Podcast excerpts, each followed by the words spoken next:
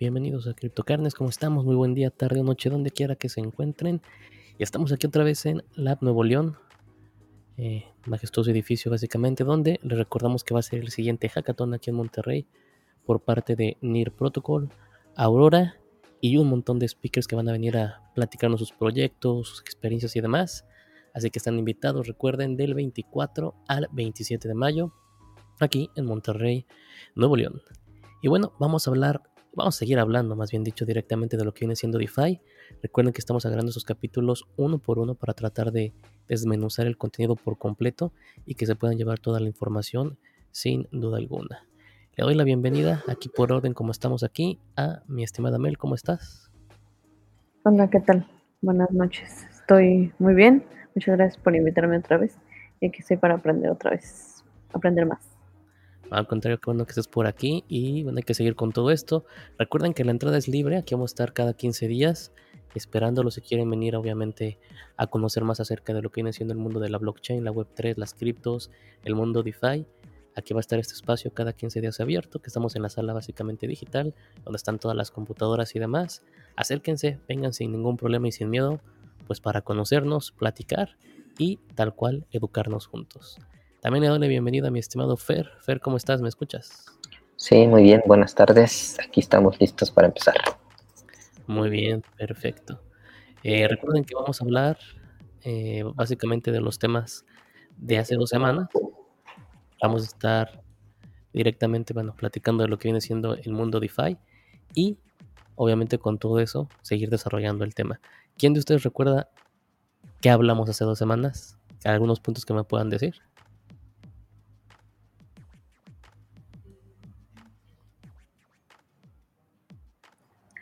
Pues eh, definición de DeFi que es eh, finanzas descentralizadas, em, la autorregulación, no, o la no regulación.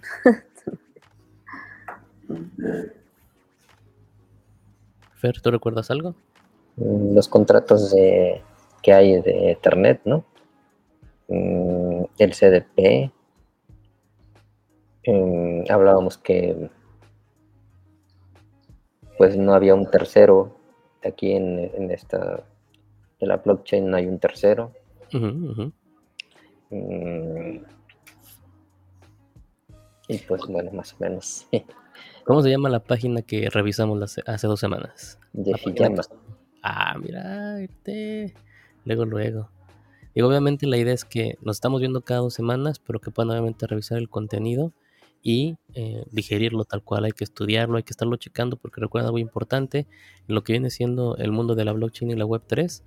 Debemos estar conscientes de que avanza muy rápido y que es nuestra responsabilidad de estarnos educando, actualizando y todo lo que podamos hacer sobre todo esto.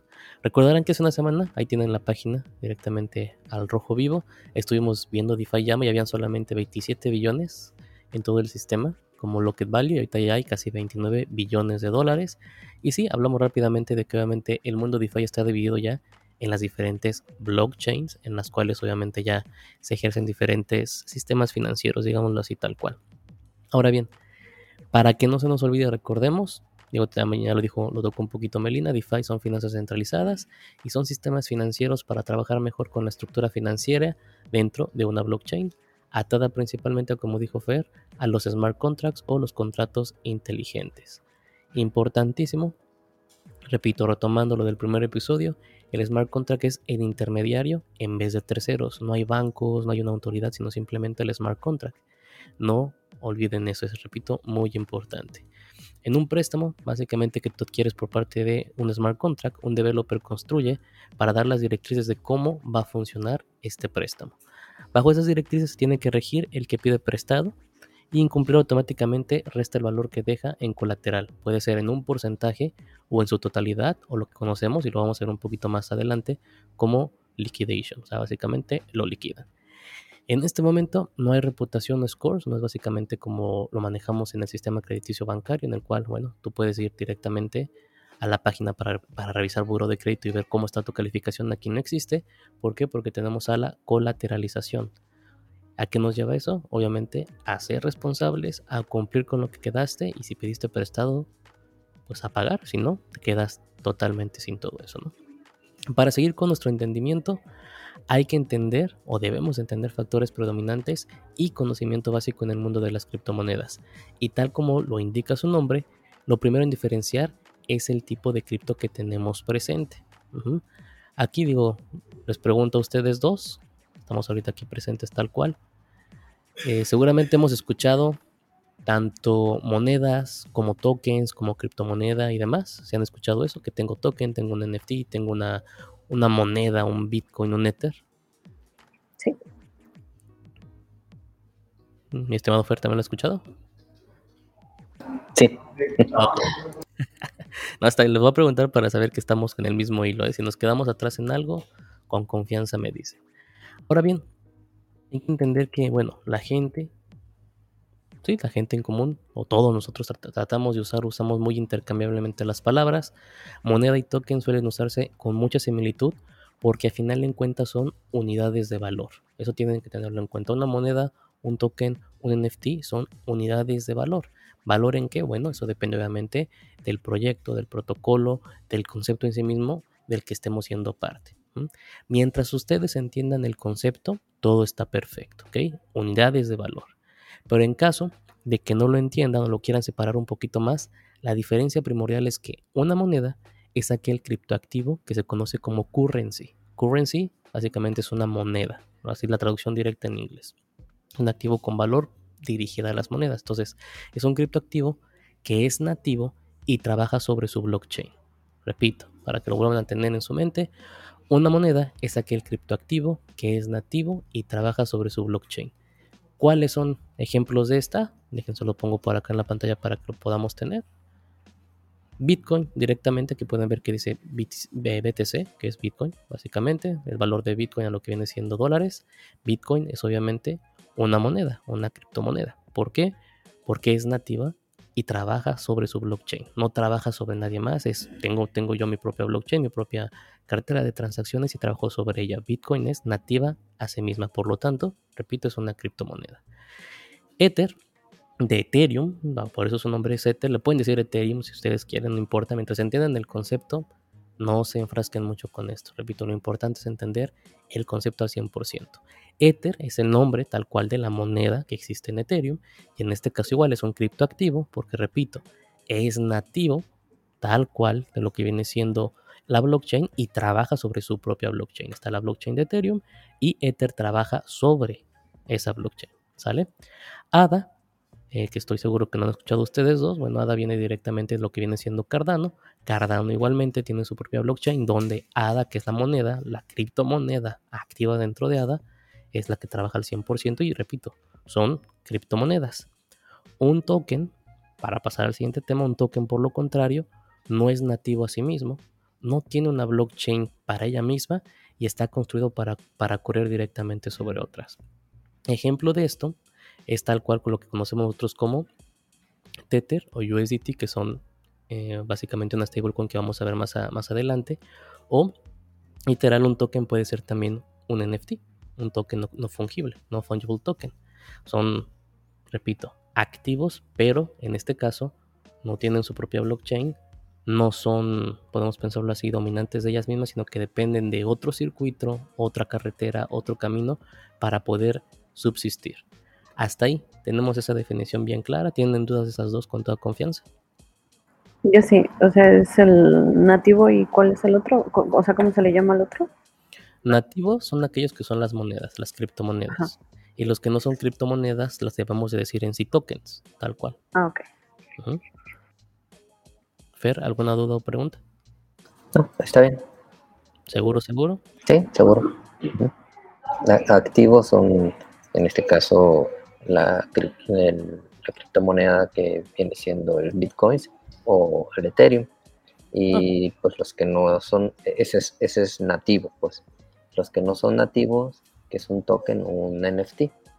o sea, lo más importante, quédense con eso, son nativos porque tienen su propia blockchain construida y trabajan sobre ella misma. Es, podemos pensarlo así, Tesla, ¿no? Que ahorita está de, fama aquí en Monterrey. Tesla va a construir su propia carretera que conecte Tesla, Texas con Tesla, Monterrey. Y solamente sobre esa carretera van a trabajar puros carros Tesla. Por lo tanto, digo, haciendo la, metáfora directamente, los Teslas serían la moneda directa de la carretera y si alguien más usa, supongamos, un Audi, ese Audi sería el token porque no es perteneciente a la misma marca con el mismo sentido, con la misma abstracción, ¿sale?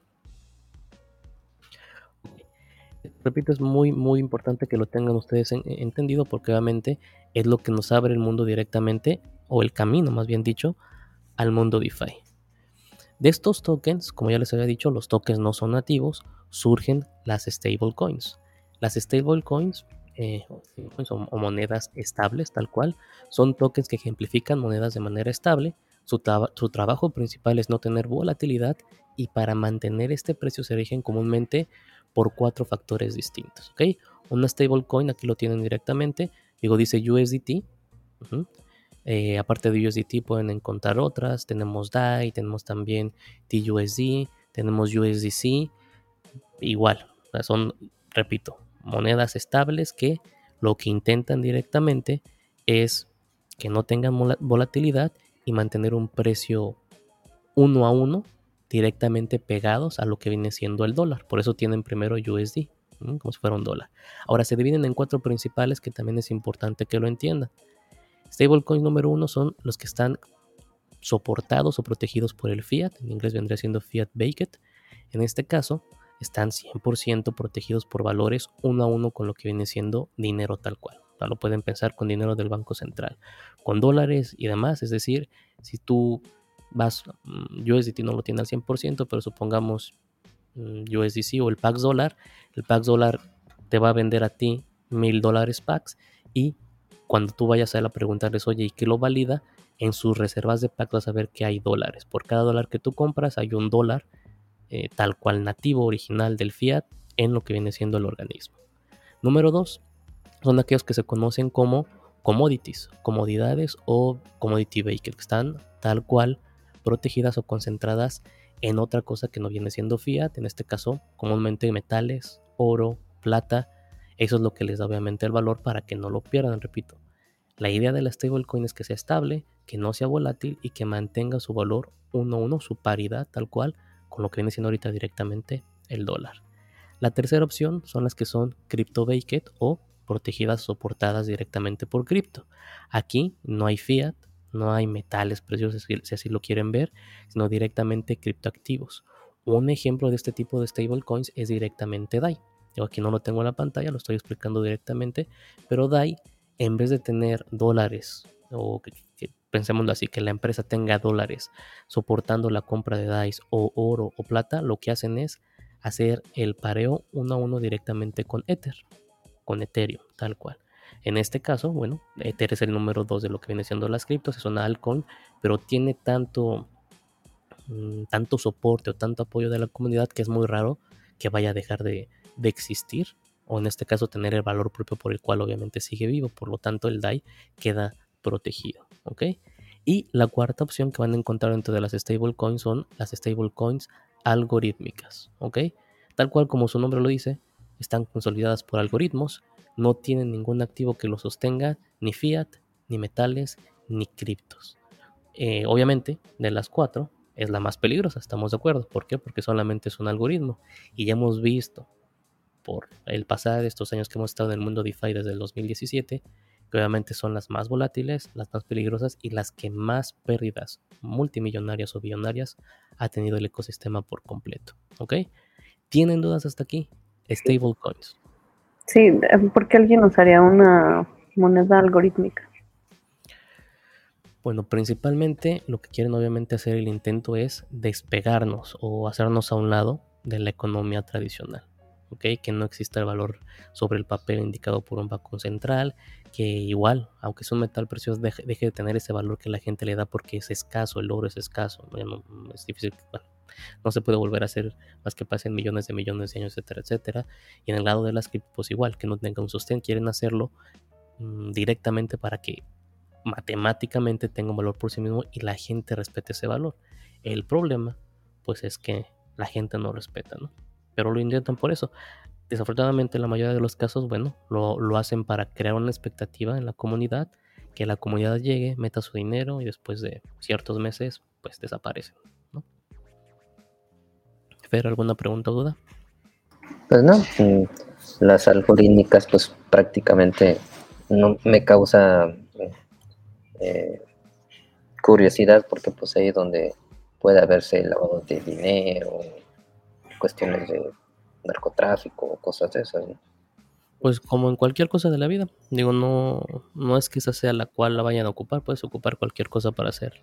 Puedes ocupar Bitcoin, puedes ocupar Ethereum, puedes ocupar lo que tú quieras. Eh, igual como en el mundo fiat, ¿no? Si lo haces bien, digo, puedes estar lavando dinero en un supermercado en una lavandería, en lo que sea, no, no, no por ser digital, no por ser de la web 3 o ser de la web 2 o algo, se van a liberar de ese concepto. El, problema directamente pues somos nosotros, nuestra moralidad, cómo hacemos las cosas, las circunstancias y lo que nos llevó a cometer pues digamos actos que son marcados como ilegales, ¿no? Tal cual.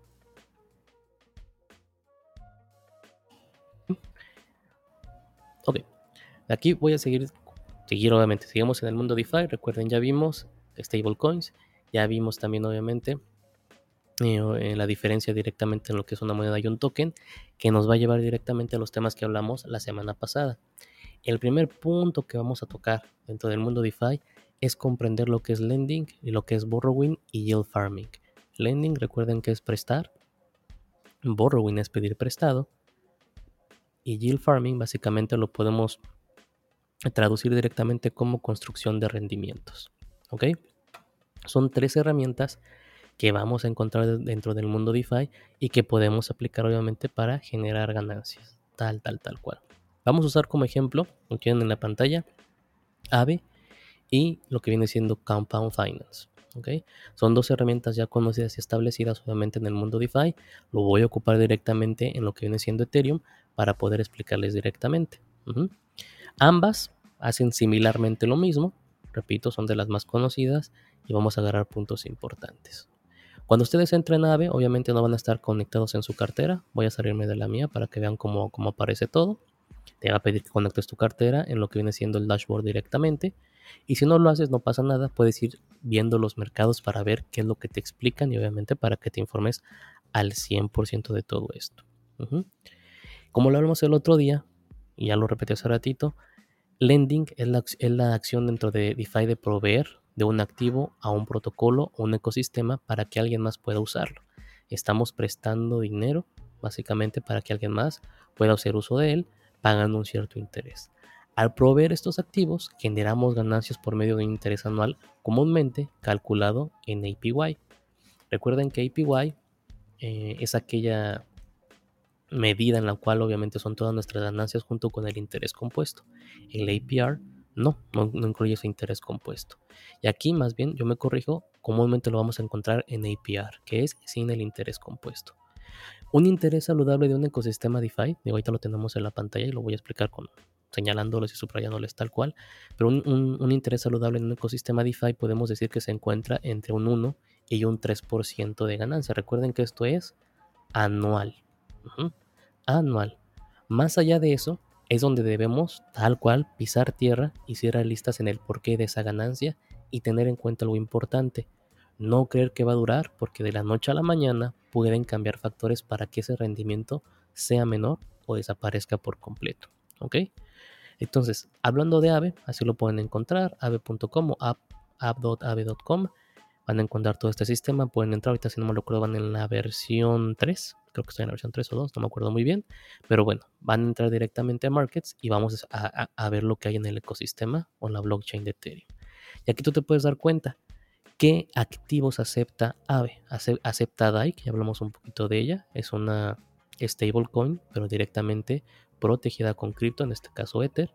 Está el USD, que obviamente es una stablecoin, USD Coin, USDC, Tether, AVE, Coinbase, aceptan todos estos activos. Ojo, no aceptan todos, son solamente un cierto número de activos que ellos han analizado y que obviamente pues son entre comillas seguros. ¿Por qué deben de ser seguros? Porque obviamente el protocolo debe de durar. Es un protocolo de servicios de préstamos, de staking, también lo vamos a ver ahorita un poquito, que debe de, durar o de sobrellevar, digamos así, la marea por el buen uso y, la, acción tal cual del protocolo. ¿ok? Cuando entremos aquí, vámonos directamente con USDT. Aquí nos indica ¿Cuánto hay ahorita? Hay 53.96 millones de dólares tal cual. Si tú vas a lending, a prestar dinero al protocolo para que alguien más lo use, hacer supply, supply directamente, si no mal recuerdo, en inglés es la traducción es proveer. Si vas a proveer de Tether directamente a lo que viene siendo el protocolo de AVE, vas a tener un interés tal cual anual de 2.3 o 2.30% en APY. APY aquí sí es con el interés compuesto agregado. ¿Qué quiere decir? Que si yo quiero saber cuánto interés voy a tener por 100 dólares, tengo que ganar el 2.30%, digo, es la manera más fácil, a lo mejor retórica y simpletona que se puede hacer, y obviamente dividir ese 2.30% en mis 12 meses. Y obviamente vas a tener un porcentaje, entre comillas, de lo que vas a poder ganar cada mes, sin olvidarte que tienes que agregarle el interés compuesto, es decir, digo, no estoy haciendo las sumas aquí con ustedes, no traigo la calculadora, pero puse 100 dólares y cada mes me va a tocar 5 dólares de ganancia. Quiere decir que el primer mes voy a ganar 100 más 5, 105 dólares. El segundo mes van a ser los 105 más el interés. Entonces serían 111 o 112 dólares. Luego 112, bla, bla, bla. Porque es un interés compuesto. ¿Ok? Aquí nos dice también la información. Total Borrowed es el total que se ha pedido prestado. En este caso, 40.71 millones de dólares. Es importante que noten esta información.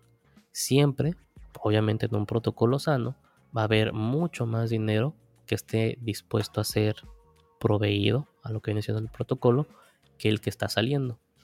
¿sí? Si no hay dinero que proveer, no tendríamos dinero que prestar.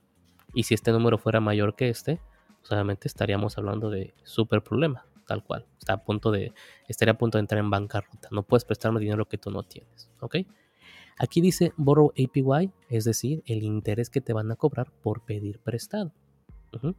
Ahorita vamos a ver un poquito ese, ese, detalle. Regresando tantito a lo que viene siendo lending, repito, tú tal cual provees de un activo. Aquí ya vieron la lista de activos que hay. Ejemplo, Aquí tenemos e-, Ether o Ethereum directamente. Si tú lo provees, te va a dar 2.39%. Si tú provees Chainlink, pues ahorita está básicamente a menos de 0.01%. Si tú provees AVE directamente, ahorita están calculándolo tal cual, ¿no? porque obviamente debe haber algún movimiento. Si tú provees el USD, está en, en 1.05. Y repito, digo, la idea obviamente que tú entres, si estás dispuesto a participar en esta, en esta parte en esta sección de, de, de DeFi, es que veas lo que más, lo que más te conviene. Aquí pueden ver, se pueden organizar el que mayor te da al que te da menor, ¿no? Tal, tal, tal cual. Aquí, en lo que viene siendo prestar es muy fácil. Conecto mi cartera, le di clic en conectar. Pueden conectar su MetaMask, su Wallet Connect, con Base Wallet no hay ningún problema. Una vez conectada y vieron que está mi cartera sin ningún problema. Y digo, aquí está, está la visión general, pero si yo me voy a Dashboard, que es básicamente el pizarrón principal, podemos pensarlo así, me va a decir qué es lo que tengo. ¿okay? En este caso, en esta cartera, tengo nada más 121 dólares que es en USDT y 0.05 Ethers. Si yo quiero proveer para que alguien lo ocupe, le voy a tener que dar clic en Supply. Una vez que le das clic en Supply, tú puedes ponerle cuánto quieres obviamente proveer. Y atención, en cualquier protocolo que ocupen dentro de Ether, siempre, siempre, siempre tienen que aprobar el uso del activo y tiene un costo. Aquí están viendo que de entrada me va a cobrar aproximadamente 16.72 dólares. Eso quiere decir que si yo voy a poner 121 le tengo que restar los 16 dólares y tendría aproximadamente 104 dólares realmente que se van a quedar, que voy a proveer al ecosistema. A pruebas no lo voy a hacer porque me lo van a cobrar y obviamente no quiero que me lo cobren. A pruebas, listo, y aparece directamente aquí como que ya lo estás eh, proveyendo. Tal, tal, tal cual. Si lo vas a dejar en proveer, pues nada, no pasa nada, tú lo dejas ahí. Ave se va a encargar obviamente de que cuando llegue alguien a pedir prestado, pues básicamente quitan de, del pool, de la alberca completa de gente que puso dinero proveyéndolo y listo, tú solamente vas a ir viendo cómo sube pues tu ganancia poco a poco, ¿sale? En Compound, Compound Finance es básica, básicamente lo mismo, no hay tanta complejidad, les soy sincero. Aquí nos pueden a lo mejor un poquito más visual de cómo están las cosas, te ponen un rango de utilidad Aquí puedes ver que sí, apenas, digámoslo así, se abrió este sistema de préstamo y de, proveedores o iba a decir provección, pero no existe de proveedores. Empezamos, empezamos con utilidad del 7%, donde el APR o APR básicamente por proveer es del 0.03%, lo pueden ver en su pantalla. Y como la utilidad va creciendo, va creciendo obviamente el APR donde yo entro. ¿Qué quiere decir? Que cuando empezó aquí hay poca liquidez en este activo, en USD Coin. Cuando voy al 50% hay una liquidez mucho más grande y llega a un punto de balance que viene siendo aquí antes de subir proyectado, que es el 80%, donde tú ganarías, que sería un muy buen punto para entrar o en este caso entraste desde el principio, para que empieces a pensar en salir con una ganancia en APR de 4.7%. Y digo, es un poquito más visual para que tú lo entiendas. Aquí igual te indican cuánto ganó 1.78, cuánto interés prestado es 3.46, factor de reserva es el factor que se quedan. Para los que, para los que pidieron prestado se quedan un 7.50% por si algo pasa en lo que viene siendo el protocolo, siempre van a tratar de proteger directamente a los prestamistas y obviamente a los dueños del protocolo, tal cual. Eh, aquí igual te indican cuál, cuál es el límite que pueden pedir prestado, aquí no hay límite, pero hay activos en los cuales dicen, ¿sabes qué? Si hay un límite, ¿Cómo, ¿cómo se divide ese límite? Bueno, aquí por decir, podemos decir que tenemos en total déjame ver aquí, total earnings, total ganado, hay 525 millones y solamente te podemos prestar para proteger al protocolo hasta 300 millones. Entonces solamente aquí van a poner borrow cap 300 millones y digo, entre toda la gente, no es para una sola persona, ¿sale? Igual si yo quiero ocupar Compound Finance directamente conecto mi wallet, MetaMask ya vieron que yo, ocupo MetaMask directamente, la conectan sin ningún problema no sé si están viendo eso porque luego no se ve directamente. Pero bueno, aquí ya está conectado. Aparece mi cartera. Y si yo quiero, igual, me voy a mi dashboard, que recuerden que es tu, tu pizarrón principal. Y voy a poder ver igual lo que yo puedo dar. En este caso busco Tether. Aquí veo que tengo 121, tal cual. Y si los quiero proveer al protocolo de Compound, le doy clic. ¿Se está viendo? Le doy clic y obviamente lo mismo, no tengo que habilitarlo dentro del protocolo, pagar el porcentaje tal cual y listo, se queda dentro de la liquidez completa del protocolo para aquella gente que quiera pedir prestado. Ahora, si hay una diferencia entre las dos, si no mal recuerdo, en el caso de lo que viene siendo Compound Finance, digo, y esto, esto va a diferenciarse en cada uno de los protocolos, pero bueno, hablando solamente de estas dos. Compound Finance, digamos que yo ya puse mis 121 dólares, ya lo, ya lo activé, ya lo procesé, ya está dentro de la pool de liquidez Obviamente va a ser ganar 1.82% en APY, o sea, hay que dividirlo en 12 meses, tal, como lo explicamos hace ratito. Y de ahí, aparte de que me hace ganar centavos de dólar cada día, o mil centavos de dólar, me va a hacer ganar lo que viene siendo Compound, que es la moneda de lo que viene siendo el protocolo, o el token en este, en este sentido. ¿Por qué es un token y no una moneda? ¿Quién de los dos me explica? que no es nativo. o sea, está utilizando monedas de otros. No, perdón. O sea, se está como tiene su fundamento. No tiene blockchain. ahí está. Ahí está muy bien los dos. Sí, sí, sí. No es nativo. No, no tiene su, no es nativo básicamente ahí. Ocupa la blockchain de Ether para poder funcionar y por lo tanto es un token. Entonces ganaríamos en este caso el token o la stablecoin de USDT como rendimiento más aparte el token de Compound, que es este que ven ustedes aquí arriba.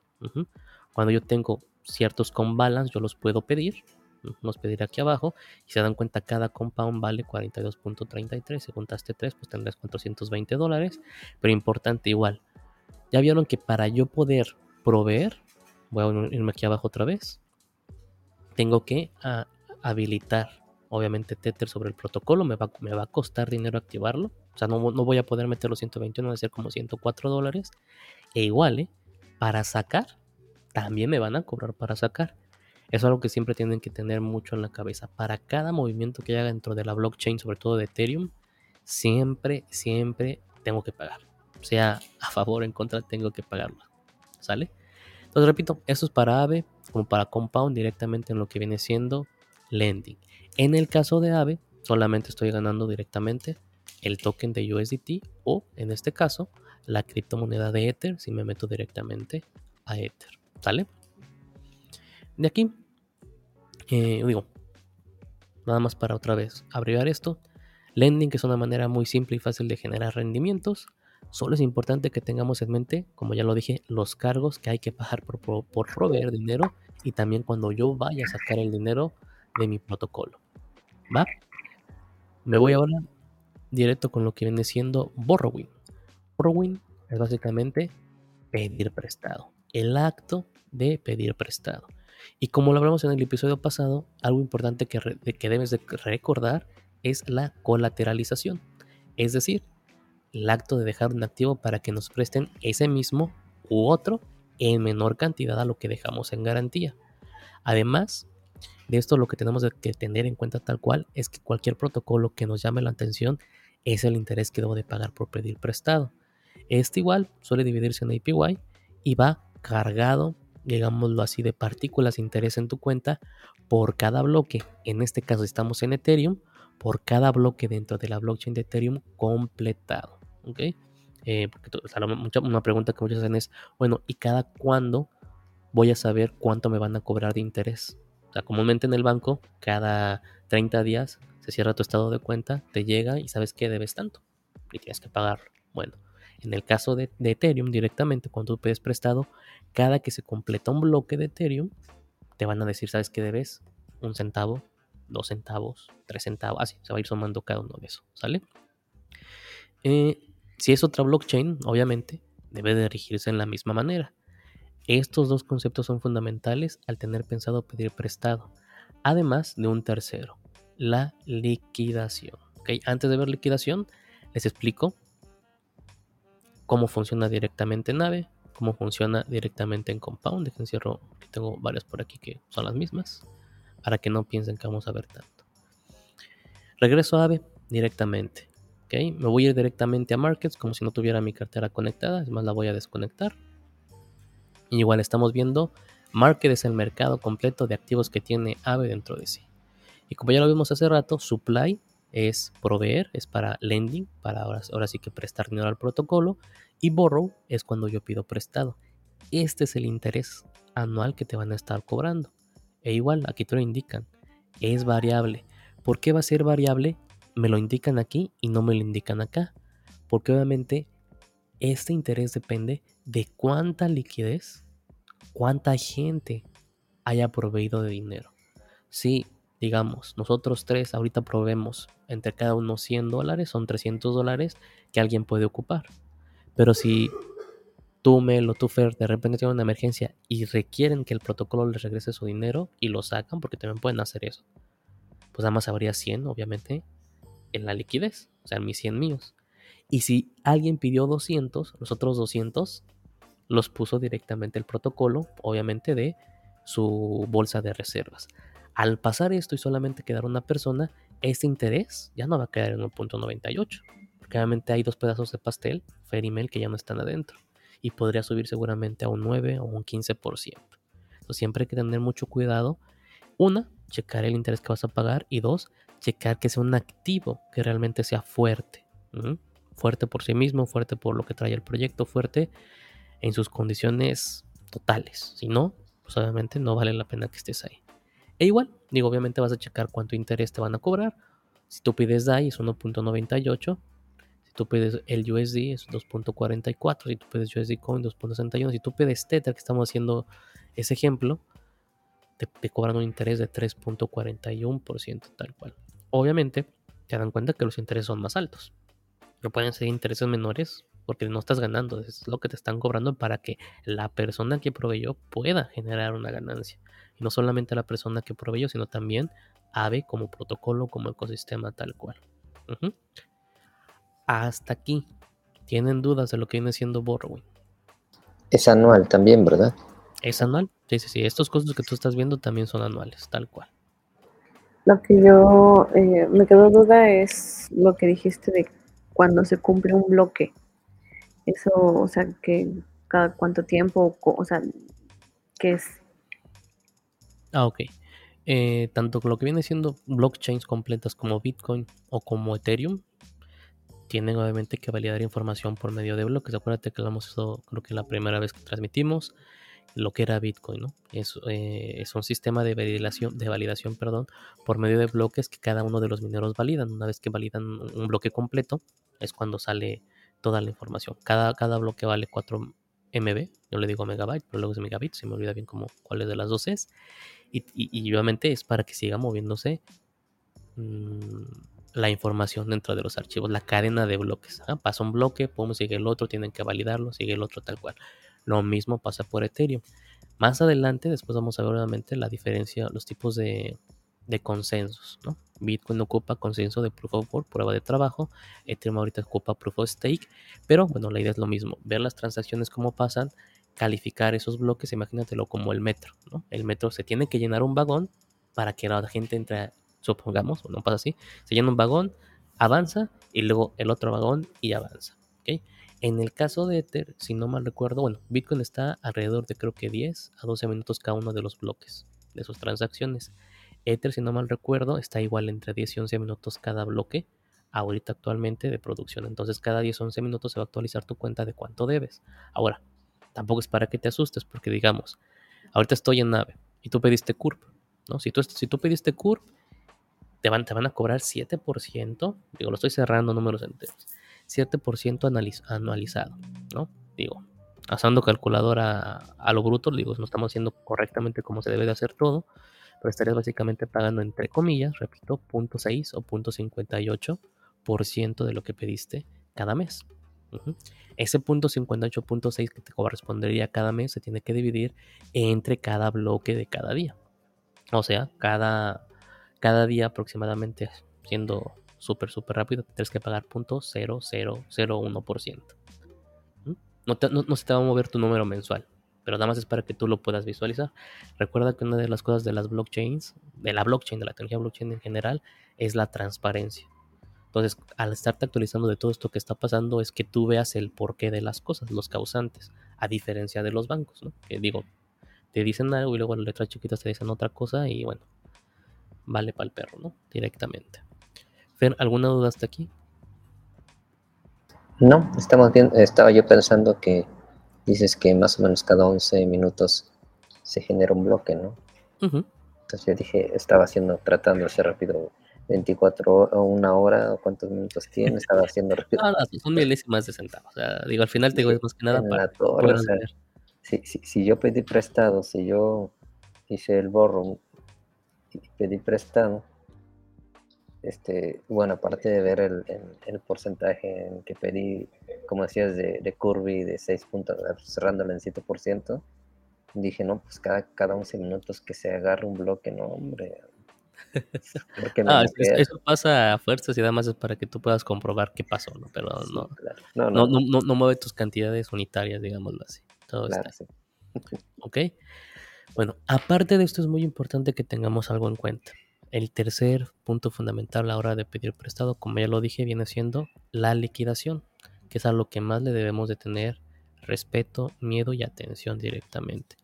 Mm, en el mundo físico lo podemos pensar con los bancos, ¿no? Es básicamente cuando te prestan cierta cantidad y no pagas y te volviste moratorio. ¿Por qué no pagaste? Por si ciertas circunstancias no pudiste pagar y te están busque, busque y busque, porque aquí la diferencia es que te pidieron prestado, pero tú no pusiste un colateral. ¿De dónde agarra el colateral el sistema fraccionario que, manejamos en los bancos directamente? Bueno, de cada impuesto que te cobran por el uso de tarjeta, por tener tu cuenta activa, de ahí sacan su dinero. Obviamente el negocio del banco es que la gente pague, ¿no? Al final en cuentas. Pero bueno, como no pusiste un colateral, simplemente, pues bueno, a ver, eh, si hay colateral más bien dicho, si tú, tienes una, cuenta de banco, tu cuenta de débito, de trabajador de Godín tal cual, y ahí tienes 30 mil pesos y pediste un préstamo de 100 mil y no se te ocurrió pagar, créeme que van a agarrar de colateral tus 30 mil. Y hasta ahí pudieron agarrar. Porque no dejaste un colateral activo como pasa en el, en el DeFi. Acá en, en, el DeFi directamente la liquidación sí lo va a hacer, lo va a agarrar directamente del colateral que tú dijiste. La liquidación ocurre principalmente cuando los activos que pediste prestado se deprecian en valor frente a los activos que tú tienes en colateral, lo cual te impide obviamente pagar tu préstamo y por lo tanto al protocolo no le queda más que liquidar tu posesión. Comúnmente este proceso es notificado mediante un borrow limit. Te van a dar un límite de pedir prestado, el cual por mucho te deja pedir el 80%. Es decir, vámonos directamente para acá. Estoy en nave y digamos que, ¿sabes qué? Voy a, voy a, voy a proveer, voy a proveer directamente a lo que viene siendo el protocolo de Tether con 100 dólares. Y quiero pedir prestado porque ya proveí. Puedes hacerlo sin ningún problema. Igual voy a irme al dashboard, voy a conectar mi cartera. Así ah, creo que sí ven las carteras, ¿verdad? Ahí vieron que se conectó sin ningún problema. Entonces, haz de cuenta que yo le di supply, ya están los 121 dólares y ahora quiero pedir prestado. Ojo, solo se va a activar la forma o el apartado de pedir prestado si tienes algo de supply directamente, si proveíste a lo que viene siendo el protocolo. Si no, como yo, van a estar apagados. Pero supongamos puse los 121 dólares, van a aparecer aquí que yo básicamente tengo 121 dólares dentro de la, del, de la alberca de liquidez, dentro, dentro de, del protocolo, y voy a pedir prestado. Le voy a dar clic directamente y va a decir, ¿sabes qué? De estos 120 dólares de entrada, yo te puedo prestar máximo 50 dólares. No te voy a prestar más porque necesito yo un colateral por protección. Y de esos 50 dólares voy a ponerte un borrow limit, un límite de pedir prestado para proteger mejor la cuenta. Comúnmente el 80%, entonces si eran 50 menos el 20% para dejarme en 80, solamente me dejarían pedir hasta 40 dólares.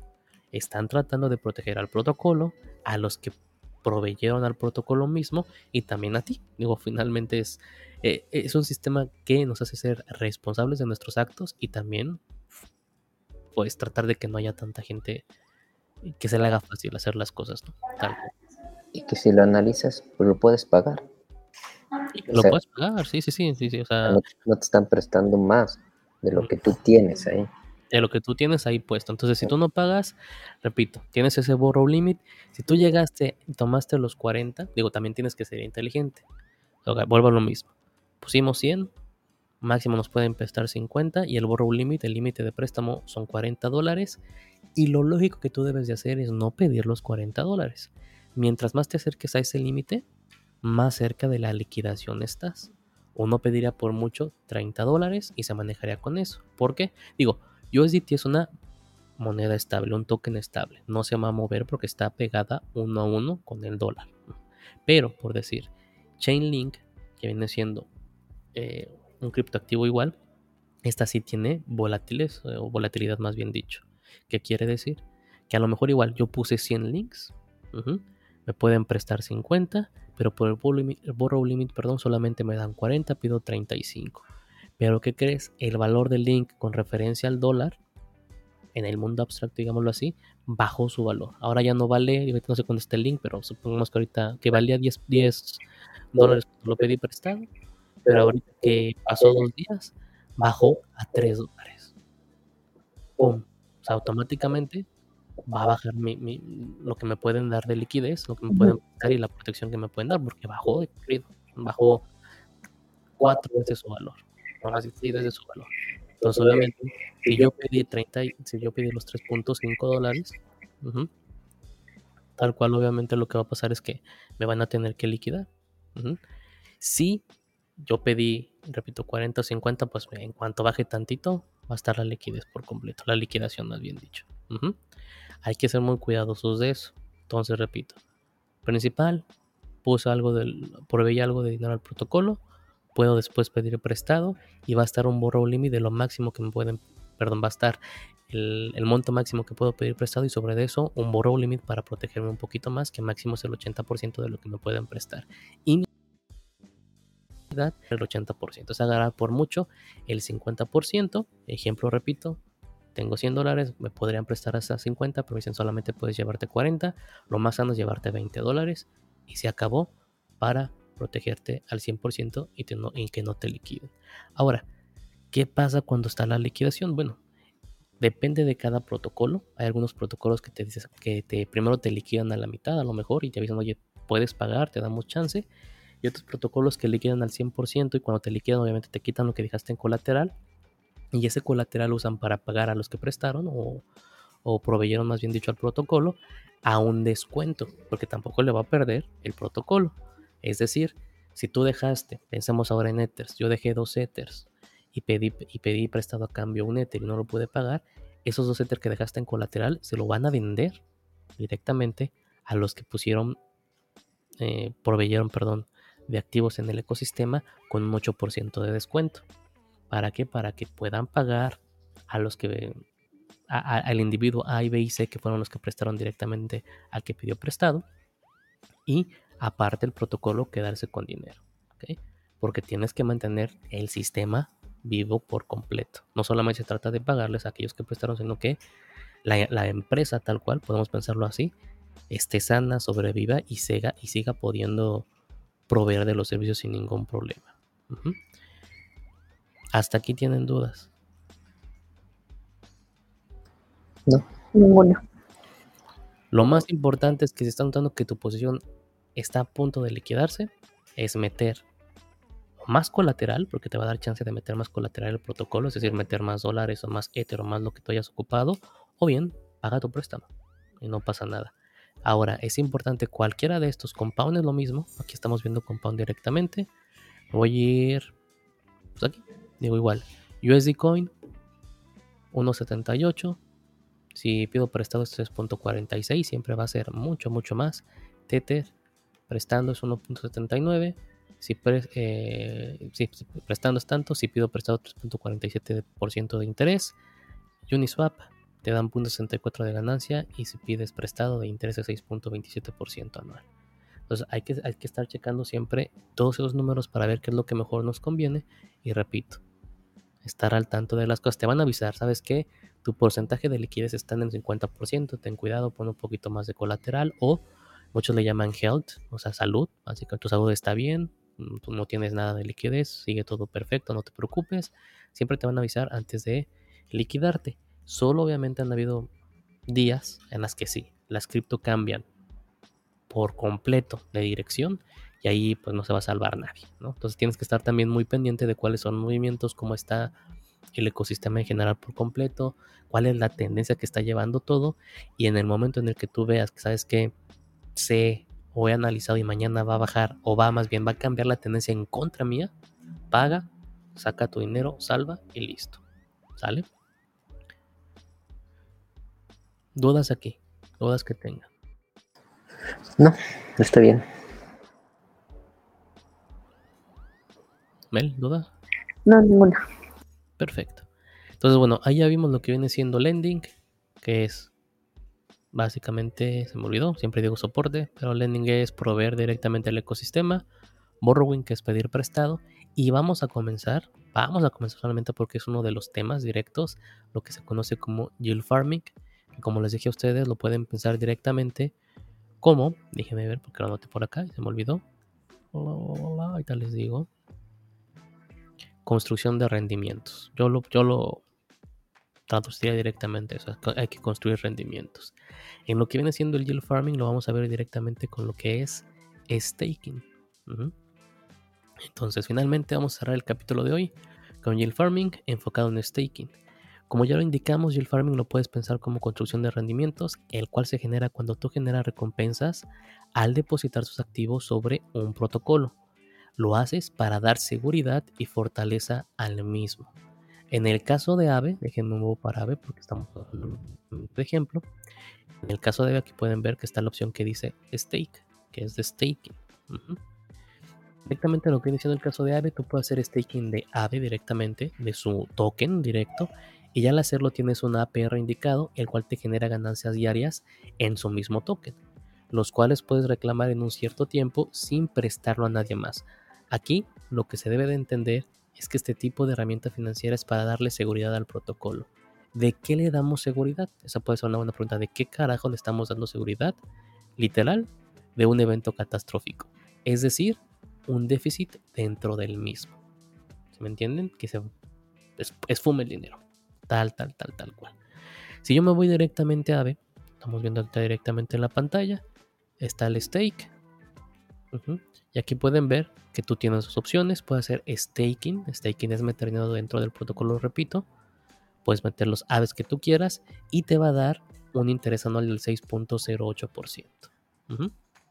Aquí no se lo vas a prestar a nadie, nadie te lo va a pedir prestado, lo estás dando al protocolo.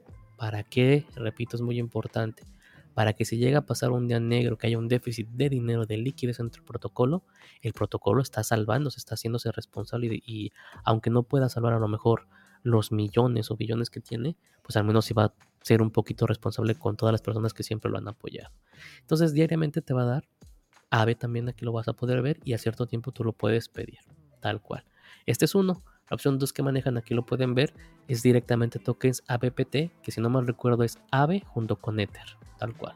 Entonces puedes meter las dos. Aquí dice get AVE token. Básicamente estaquea los dos para tener este token especial. Llega aquí directamente igual. Básicamente te dan aves por meter todo esto. Si se dan cuenta, el interés que te da aquí es muy diferente. Es 12.37% anual o un 1% mensual, lo puedes pensar así. Muy, muy, muy buenos.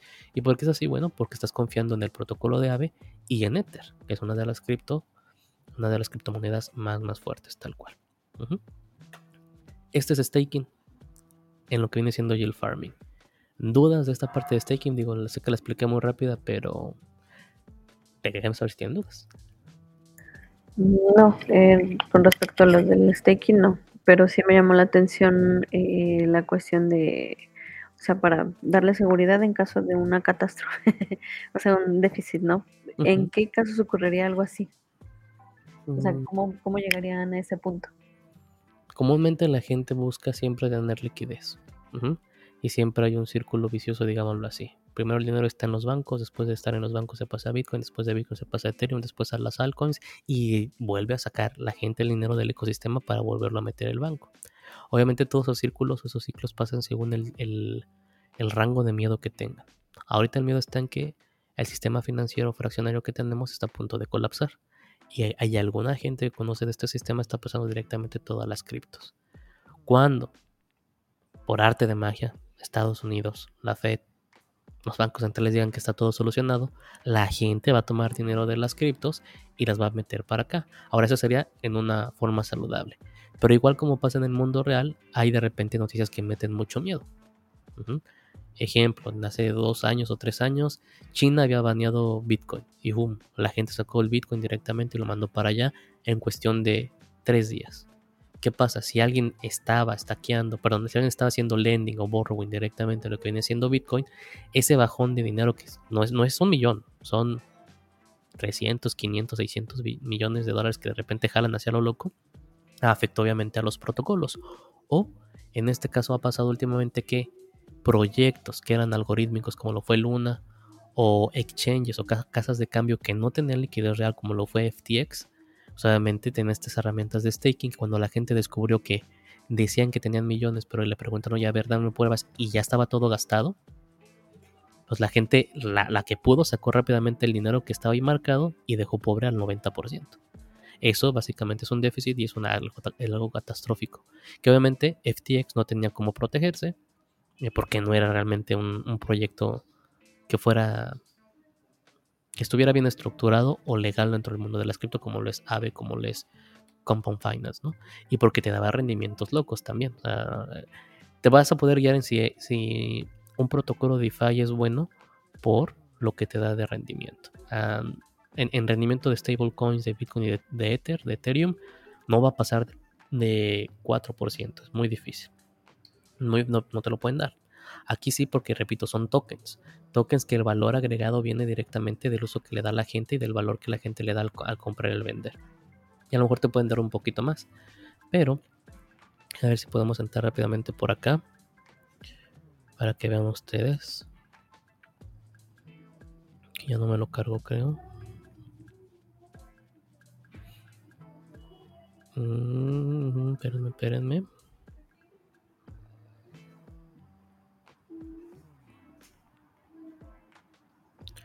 Ahí voy, voy, a ver si aquí nos sale. Ahí está. Hay algunos protocolos que te prometen esto. Eso de, de 10.736% de mm. Sí, digo, no, hemos llegado totalmente a esta parte de lo que viene siendo ya el farming, pero aquí digo, explicándolo un poquito, adelantándome al siguiente capítulo, es cuando hacemos el pareo, emparejamos dos tokens diferentes. Tienes BNB de Binance Smart Chain cuando lo que viene siendo EPS Audit. Imagino que es un intento de, de disque stablecoins en Dot Finance y si tú pones estas dos y las dejas solamente en el pool de liquidez, te van a dar esto de interés eh, anual.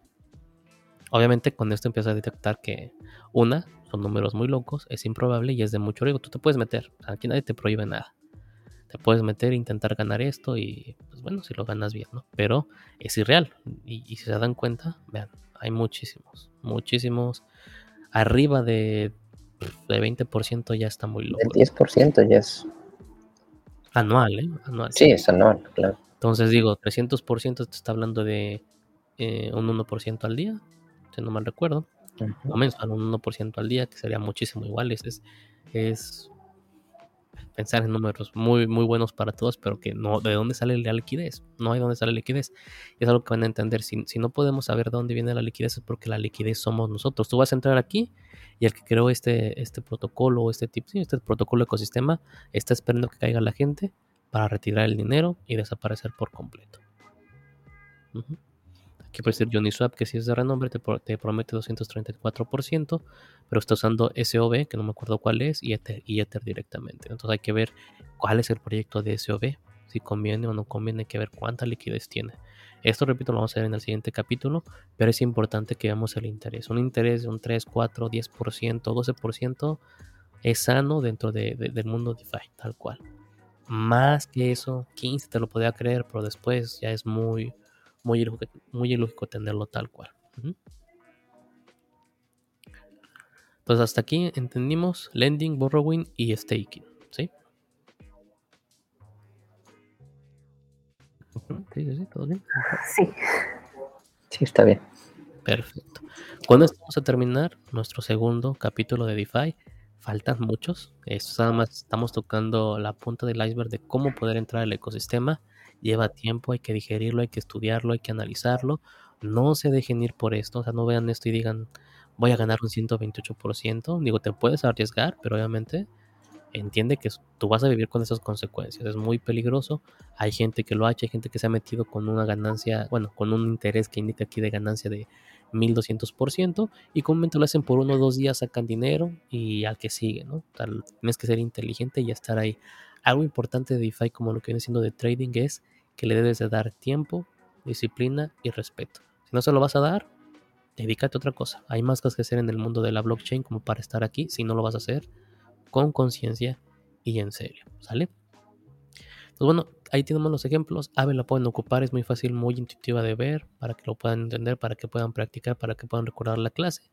Como Finance igual, digo, no, no, no hay mucha pérdida, lo pueden ver sin ningún problema y puedes ver lo que puede hacer, que directamente Compound Finance se dedica a prestar y pedir prestado. ¿no? No, no, no, se mueve mucho de todo lo que está pasando. También nos falta ver, digo, acuérdense que nos vamos directamente aquí, nada más que no me lo puso, se me lo pone ahorita, no está poniendo la información. Nos faltan ver todos los demás demarcaciones. Liquid Staking, que lo vamos a ver después, obviamente es el siguiente tema, pero ya vimos Staking, falta Liquid Staking, cómo funciona y cómo sirve, y todo lo demás, obviamente, que va dentro del mundo DeFi. Para terminar la clase, vamos a revisar lo más importante, lo que viene siendo Bitcoin, aquí lo tienen directamente, todo, todo su paseo que está ahorita. Estamos en visión diaria. Estamos básicamente tocando los 28500. Tocó los 29, si no mal recuerdo. Y bueno, estamos manteniéndonos en este, en este ciclo. Hay que ver hacia dónde va. Podría estar dibujando. Pues hombro, cabeza, hombros, por hacia abajo. Hay que esperar. No está muy bien todavía el sistema financiero como para que haya un despegue, pero la gente está presionando.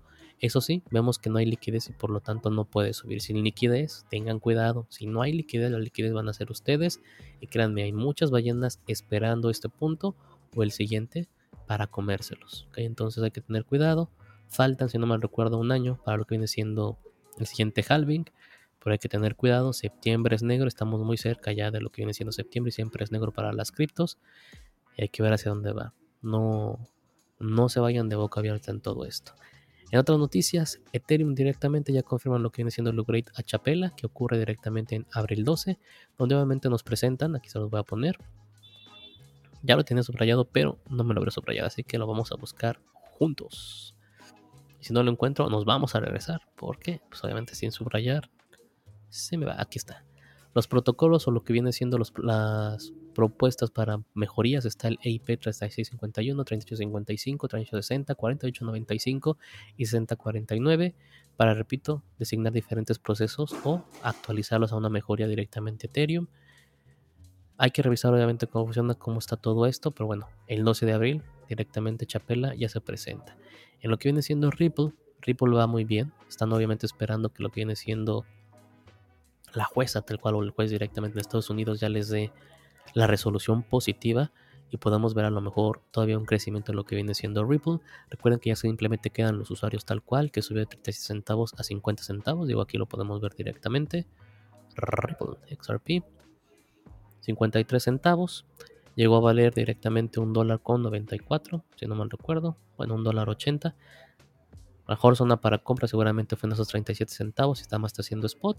Aún así es una muy buena entrada. Tu siguiente sería .84 que vendrá siendo el, bueno, cierto, un 30% de ganancia. Pero bueno, tienes mucho espacio y seguramente si todo sale favorable, si lo podamos ver en el dólar otra vez. Y finalmente, bueno, todos tienen ahí el caso directamente de Tucón que ya fue arrestado en Montenegro con visas y todo falso, pasaportes y demás.